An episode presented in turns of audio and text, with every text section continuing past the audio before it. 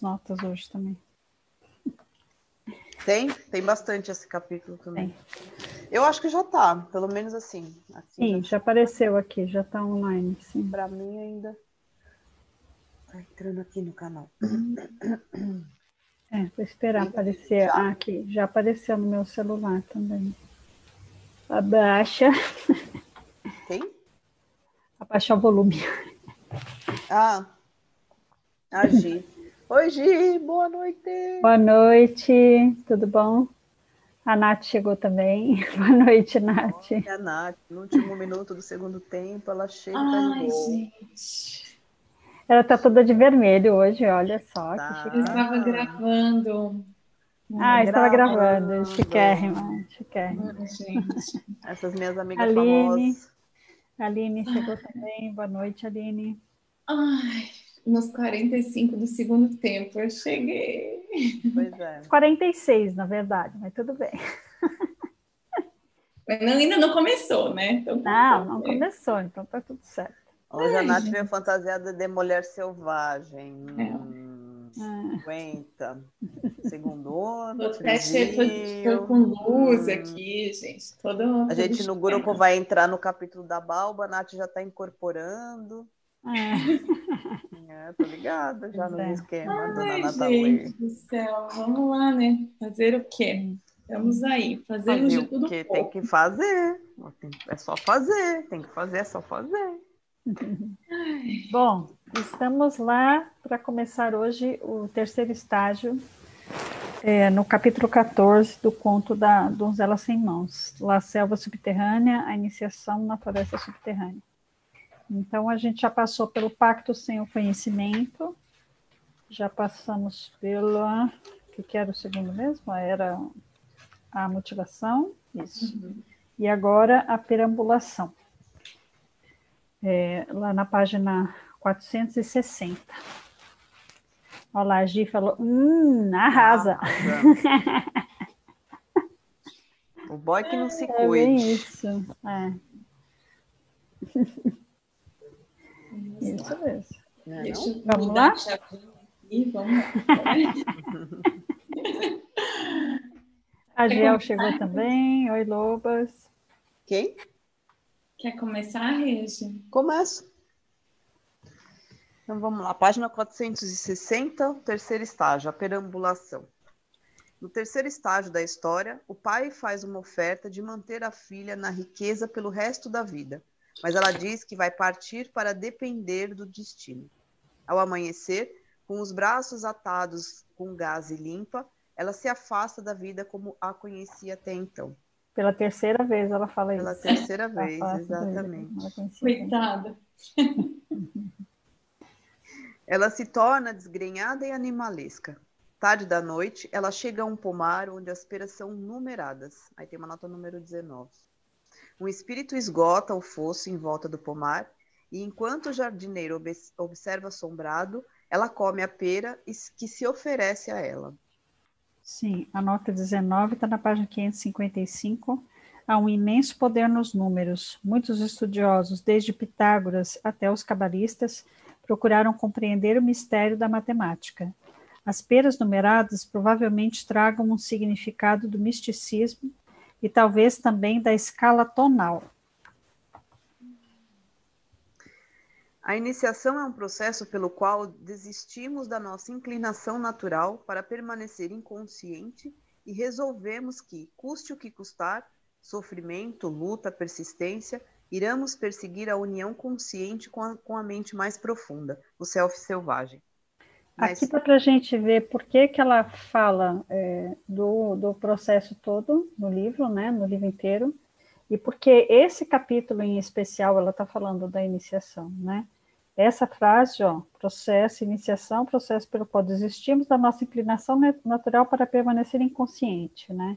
Ah, vamos tocando a vida para frente, vamos fazendo aquilo que é esperado da gente fazer e tudo mais. Uhum. E resolvemos que, custe o que custar, sofrimento, luta, persistência, iremos perseguir a união consciente com a mente mais profunda, o self selvagem. Na história, a mãe e o pai tentam atrair a filha de volta ao estado de inconsciência. Ah, fique aqui conosco, você está ferida. mas nós podemos fazer com que esqueça. Será que ela agora que derrotou o demônio irá descansar sobre os louros conquistados, por assim dizer? Irá ela se recolher, ferida e sem mãos, para os recessos da psique, onde possa receber atenção pelo resto da vida, deixando-se levar e fazendo o que lhe ordenam? Não, é, não... E aqui a gente vê também, a, de novo, a, a menina dos sapatinhos vermelhos, que termina o conto amputada e se torna pedinte. Né?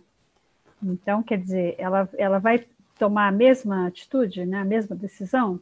Não, aqui tem um passo à frente, né? Não vai nem ficar assim é, gozando da carruagem dourada e nem vai ficar naquele estado de é, incapaz, insuficiente, etc.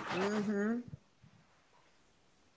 Não, ela não vai se esconder para sempre num quarto escuro como faria uma beldade deformada pelo ácido.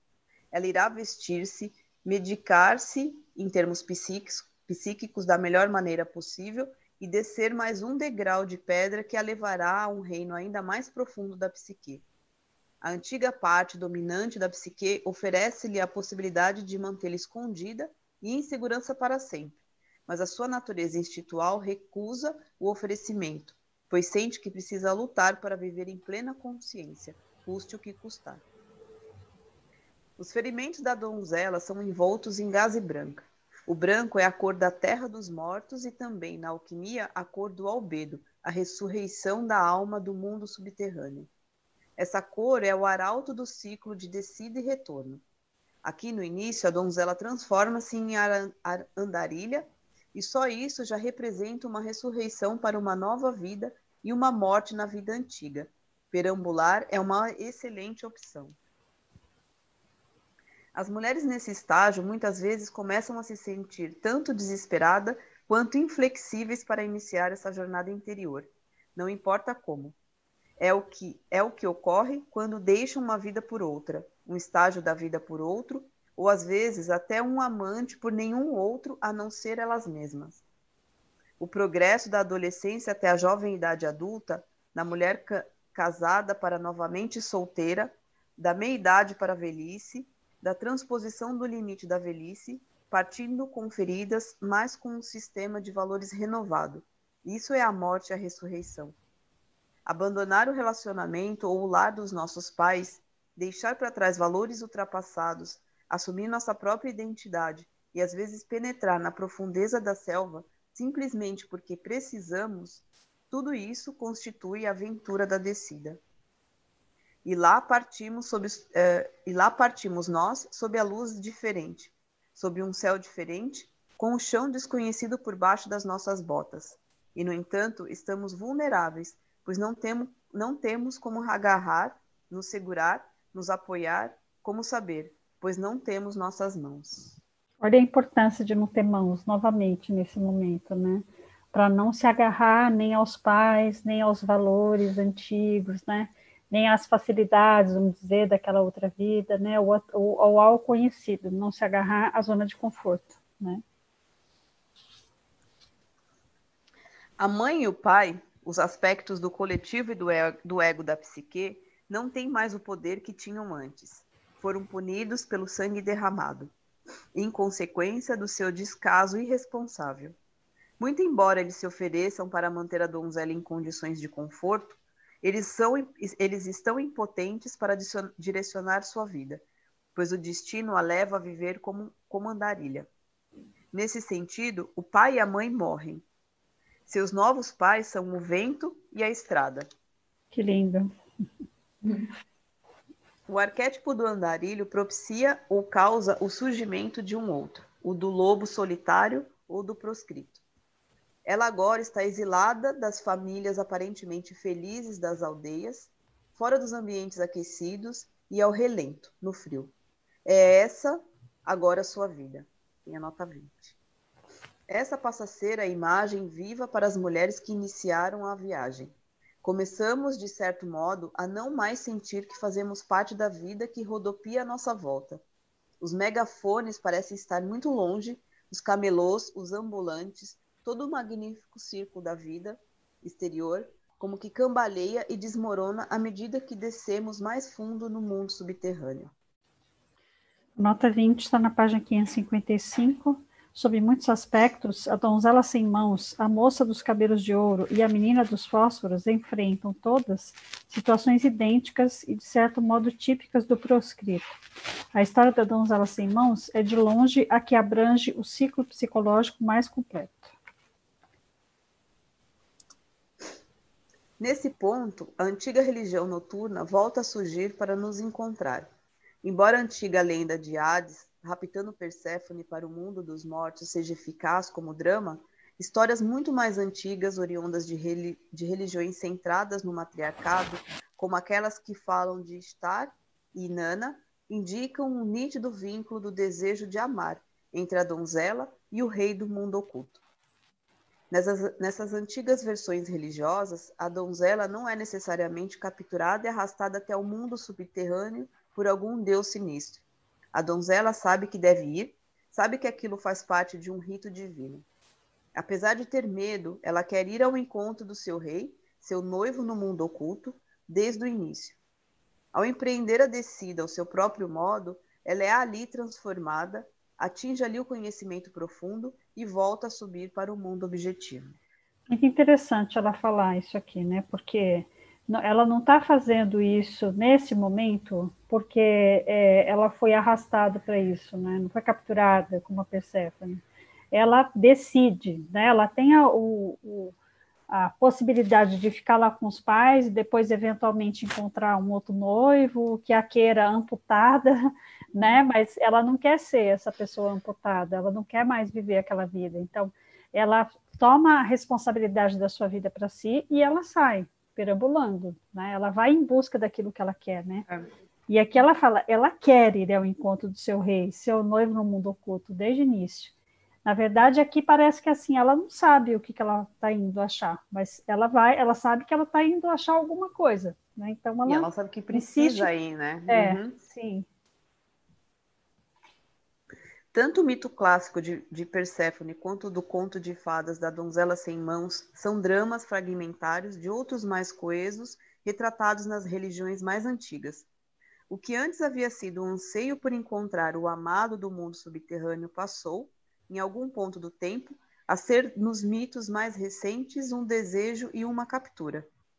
No tempo dos grandes matriarcados, compreendia-se que a mulher seria naturalmente levada ao mundo subterrâneo que seria até lá, até lá conduzida pelos poderes do, do feminino profundo.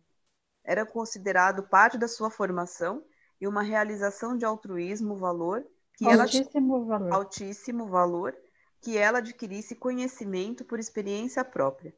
A natureza dessa descida é o cerne arquetípico tanto do conto de fadas da donzela sem mãos, quanto do, do, do mito de Deméter e Perséfone.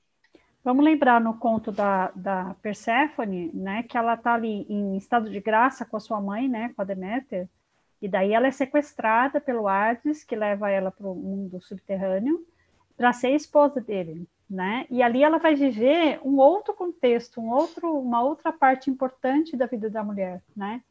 É, vai viver o casamento. Então, assim, ela não podia ali continuar como filha eternamente, embora a mãe dela quisesse mantê-la nesse lugar, né? E, mas ela faz essa decisão, né, de assim, isso é importante para minha vida também, tá? É bem interessante esse conto da Perséfone do Hades. É, e da, da Inanna também. Uhum. Pois agora, na história, a donzela vagueia, mais uma vez assumindo sua natureza animal e não se lava. E não é se lava. Que não se lava. É essa atitude certa para a descida. Uma atitude do tipo: não ligo tanto assim para as coisas desse mundo. E como podemos ver, sua beleza refulge mesmo assim. A ideia de não se lavar também provém dos rituais de tempos antiquíssimos, rituais que culminavam com um banho e novos trajes representantes da passagem para um relacionamento novo ou renovado com o self. Vemos que a donzela sem mãos passou por uma descida e transformação completa, a do despertar. Na alquimia, existem três estágios: o nigredo, o estágio negro ou sombrio da dissolução, o rubedo, o estágio vermelho ou do sacrifício, e a saída de casa envolta em branco, o albedo, a nova vida. Agora, como, armar, como andarilha, ela é jogada de volta ao nigredo. Agora, porém, seu velho self não mais existe, e o self profundo, o self nu, é poderoso andarilho. É o poderoso nota, andarilho. É o poderoso andarilho. É nota, nota 21. 21. Nota 21 na 555 ainda. Você pode se perguntar quantos selfies há na psique. Há muitos, com um deles, em geral, sendo extremamente dominante. Você se lembra da imagem acerca dos pueblos no Novo México? Ele sempre tem três partes: a parte antiga, desmoronada, a parte onde as pessoas moram e a parte ainda em construção. É assim que funciona. Do mesmo modo, na teoria junguiana, o self com letra maiúscula significa a ampla força da alma. O self com letra minúscula representa a pessoa mais delimitável, mais personalizada que nós somos. Ou seria a mesma coisa que dizer, esse self com letra minúscula é o ego, né? E o self com letra maiúscula, o ego representando os diversos papéis que a gente ocupa, né? As diversas funções que a gente tem na nossa vida. E o, o self com letra maiúscula é a nossa essência, aquilo que nós somos de fato. Agora a donzela não está apenas desfigurada, mas faminta. Ela se ajoelha diante de um pomar como se esse fosse um altar, o que ele é, o altar dos deuses selvagens do outro mundo. À medida que descemos até a nossa natureza básica, as antigas formas automáticas de alimentação são eliminadas. Coisas do mundo que costumavam ser alimento para nós perdem seu sabor. Nossas metas são mais, nossas metas não mais nos atraem. Nossas realizações não têm mais interesse. Para onde quer que olhemos no mundo objetivo, não há alimento para nós. Portanto, é um dos milagres mais autênticos da psique que, quando estamos tão desamparadas, desamparadas, a ajuda chega, e bem na hora. E é interessante falar da fome nesse, nesse momento aqui, né? Porque até então não se fala se ela comeu, não se fala nada, né? Ela saiu perambulando e ali, como ela está dizendo aqui, né, assim, é, antes a fome talvez tivesse a ver com aquele outro mundo, né? Ela saiu perambulando e agora ela precisa de alimento, ela precisa ser nutrida, né? Ela sente uma falta. E ali que ela vai conhecer o rei, né? A donzela vulnerável é acompanhada por um mensageiro da alma, o espírito de branco. Esse espírito de branco remove os obstáculos que a impediam de alimentar-se. Ele esvazia o fosso ao mexer na comporta. O fosso tem um significado oculto. Segundo os gregos antigos, no mundo subterrâneo, o, o rio chamado Estige separa a terra dos vivos da terra dos mortos. Suas águas são cheias de recordações de todos os feitos dos mortos desde o início dos tempos. Os mortos conseguem decifrar essa, essas recordações e mantê-las em ordem por terem uma visão mais aguçada decorrente de não possuírem um corpo físico. Para os vivos, porém, o rio é considerado um veneno. A, men a menor que a travessia a do serviço, a menos, a menos que a travessia do serviço do ser vivo seja acompanhada por um guia espiritual, ele irá se afogar, afundando para um outro nível do mundo subterrâneo, um lugar que é como uma névoa, e lá irá vaguear para sempre. Dante, o seu, uh, Dante, Dante teve. teve. seu vigílio com a Ticle é, Dante teve seu vigílio, Coaticle teve, sua, teve uma cobra viva que acompanhou até o mundo de fogo, e a donzela sem mãos tem um espírito de branco. Portanto, a princípio, a mulher escapa da mãe ainda adormecida e do pai ganancioso e cheio de si, para em seguida deixar-se conduzir pela alma selvagem. Na história, o guia espiritual acompanha a donzela sem mãos até o outro lado do fosso, o reino das árvores do mundo subterrâneo, o pomar do rei. Esse também é um remanescente das antigas religiões. Nelas, guias espirituais são sempre designados para os jovens iniciandos. Na mitolo a mitologia grega é fértil em relatos de jovens sendo acompanhadas por mulheres lobas, mulheres leoas ou outras criaturas que serviam como suas iniciadoras. Mesmo em religiões naturais dos nossos tempos, como entre os navarros, os misteriosos iebeques, são elementais, são elementais animais que acompanham os ritos de iniciação, assim como os de cura. A ideia psíquica aqui representada é de que o mundo subterrâneo, a semelhança do inconsciente dos seres humanos, É um torvelinho com muitas características incomuns e reconhecíveis. Imagens irresistíveis. Imagens, arquétipos, seduções, ameaças, torturas e provas. É importante para o processo de individuação da mulher que ela tenha um bom senso espiritual, ou que seja auxiliada por um guia que o tenha, para que ela não caia na fantasmagoria do inconsciente, para que ela não se perca no meio desse material torturante e sedutor. Como vemos na história, é mais importante permanecer com a nossa fome e prosseguir a partir daí. Como Perséfone e as deusas da vida, morte e vida antes dela, a donzela entra por acaso numa terra onde há pomares mágicos e onde um rei aguarda por ela. A antiga religião começa agora a fugir nessa história com intensidade cada vez maior. Nos mitos gregos, tem a nota 22, havia duas árvores entrelaçadas acima dos portões do mundo dos mortos. E o Eliseu, o lugar para onde eram enviados os mortos considerados virtuosos, era composto de quê? Isso mesmo, de pomares. Nota 22, na página 555 ainda. Alguns dos registros escritos mais extensos dos ritos antigos são os dos gregos antigos. Embora a maioria das culturas antigas tivesse registros de uma natureza qualquer, as conquistas destruíram a maior parte deles, se não sua totalidade. Para subverter uma cultura, é necessário eliminar a classe sagrada, os artistas, os escritores e todas as suas obras, os sacerdotes e sacerdotisas, os oradores, os contadores de histórias, os cantores, os dançarinos, todos os que tiverem a capacidade de comover as almas e, o, e os espíritos das pessoas. Interessante ela falar aqui do comover, né? Que eu estava vendo isso esses dias em alguma, alguma aula que eu assisti, né? Comover, né? Então, comover é você tocar uma pessoa, né? Mas também se a gente quebrar em dois pedaços, né, comover, é mover com, né, com, junto com o outro, né, é bem bacana isso. E é só completando. No entanto, os esqueletos de muitas culturas destruídas ainda persistem na arca da história pelos séculos afora, chegando até os nossos próprios tempos. Ih, onde eu parei? Ah. O Eliseu, deixa eu continuar aqui um pouco. Então vai. O Eliseu é descrito como um lugar de luz perpétua, onde as almas podiam optar por renascer na Terra à vontade. Ele é o doppelganger, o duplo do mundo objetivo.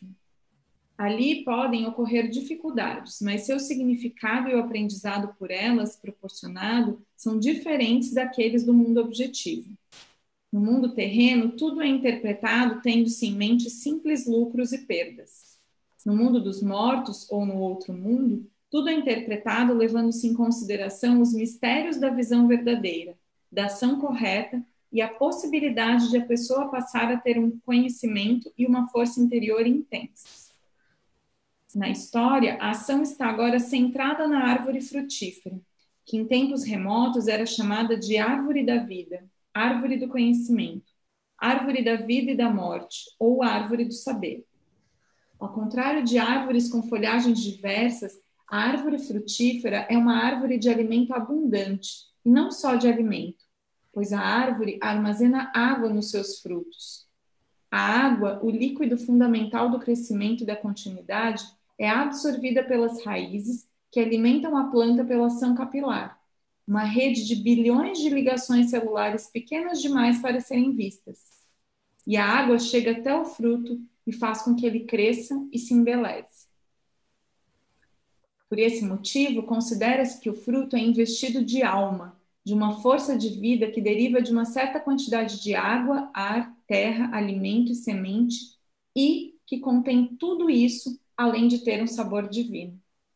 As mulheres que se alimentam do fruto, da água e da semente do trabalho nas florestas do outro mundo também crescem psicologicamente na mesma proporção suas psiques engravidam e permanecem num estado de amadurecimento constante. Bendita fruta, né? Fala a verdade, queremos comer dela sempre. É incrível essa Olha que engraçado, né? Falar é. da fruta me veio agora a questão da, da assim, não vamos falar do, do, do, enquanto religião, mas da Eva que comeu hum. o fruto. Então, simbolicamente, ela fez o mesmo processo. Adentrou num outro nível de conhecimento, né? Sim. A Silvia comentou aqui, a donzela entrou por acaso? Sei. Uhum. tá bom, sei. Tem uma figura no, no, uma figurinha no aqueles como é que chama? Aquelas figurinhas do, do WhatsApp, né? Que é um cachorro olhando assim e é um sei com C cedilha, C cedilha e I. é. Tipo sei. É. Ah. Da mesma forma que a mãe oferece o seio ao bebê, a pereira do pomar curva-se para dar seu fruto à donzela. Essa seiva da mãe é a da regeneração. Comer a pera nutre a donzela, mas um ato mais comovente consiste em que o inconsciente, o seu fruto, se curva para alimentá-la. Nesse sentido, o inconsciente dá um beijo nos lábios da donzela. Ele lhe dá uma prova do self, o hálito e a substância do seu próprio Deus selvagem, uma comunhão selvagem. É como se o fruto estivesse dizendo: Vem até mim, eu estou aqui te esperando, né? eu estou aqui para você. Né? Muito lindo. A saudação a Maria por sua parenta Isabel, e aí tem a nota 23, no Novo Testamento, talvez seja um remanescente desse antigo entendimento entre as mulheres. Bendito o fruto do teu ventre, diz ela. Nas religiões noturnas pregressas, a mulher, prenhe de conhecimento ao terminar sua iniciação, seria acolhida de volta ao mundo dos vivos com uma bênção carinhosa das suas parentas. É, só, só um detalhe, quando ela fala das religiões noturnas, a gente vai procurar, quando a gente estudou, ela está falando das religiões antigas, religiões ancestrais. A nota 23 está na página 556, Isabel está velha e grávida de João, que é o João Batista, né? Uhum. Essa é uma passagem intensamente mística na qual seu marido é emudecido e tudo mais.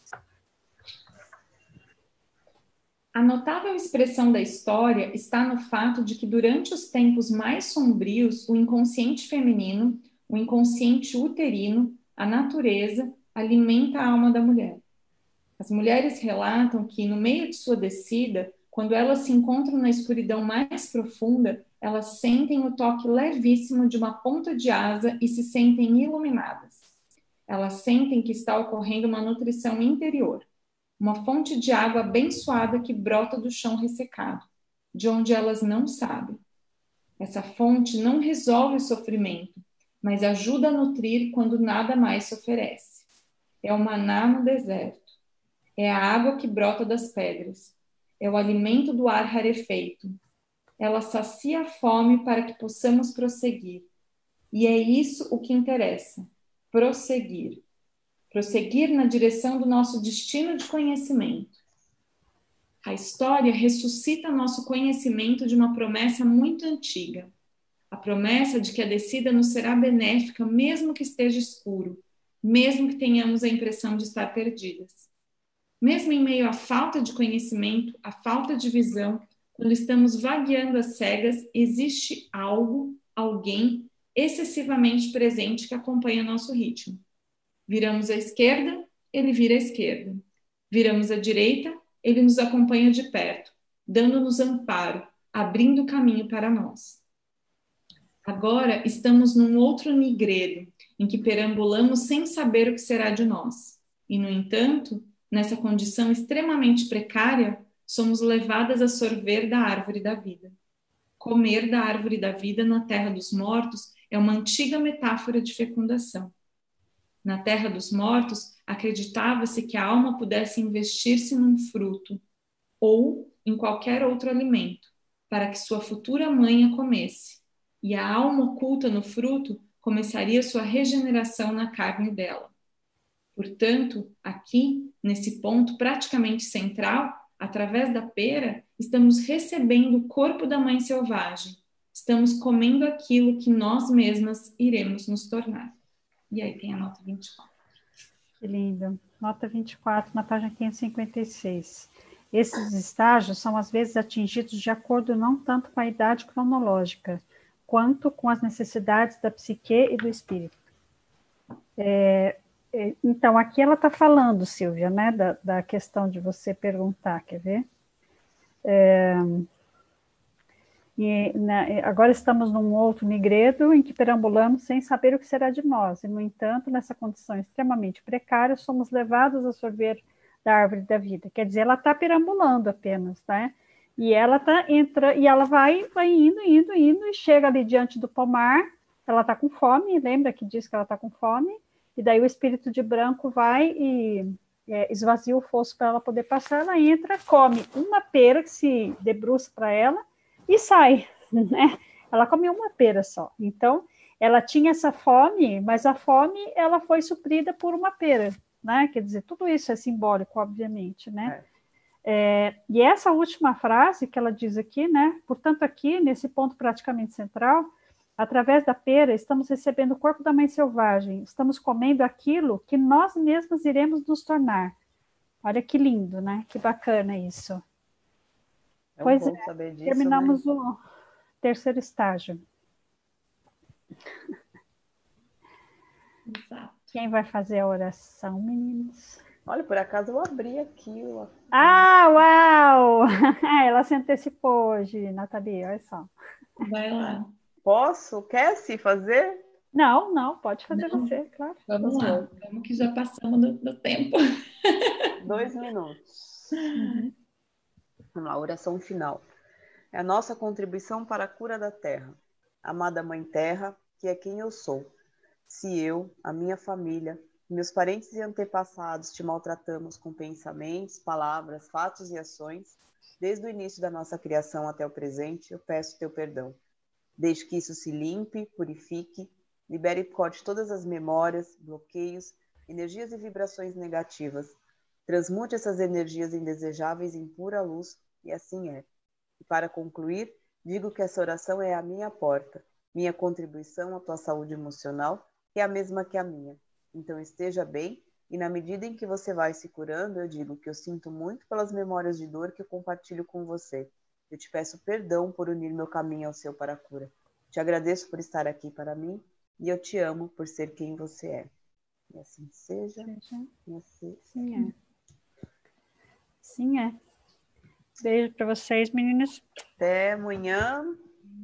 Até amanhã. Ah, Silvia, por acaso, sei. Ela colocou sei. Exatamente isso, Silvia. Vou mandar para você o cachorrinho. Beijo, meninas. Beijo.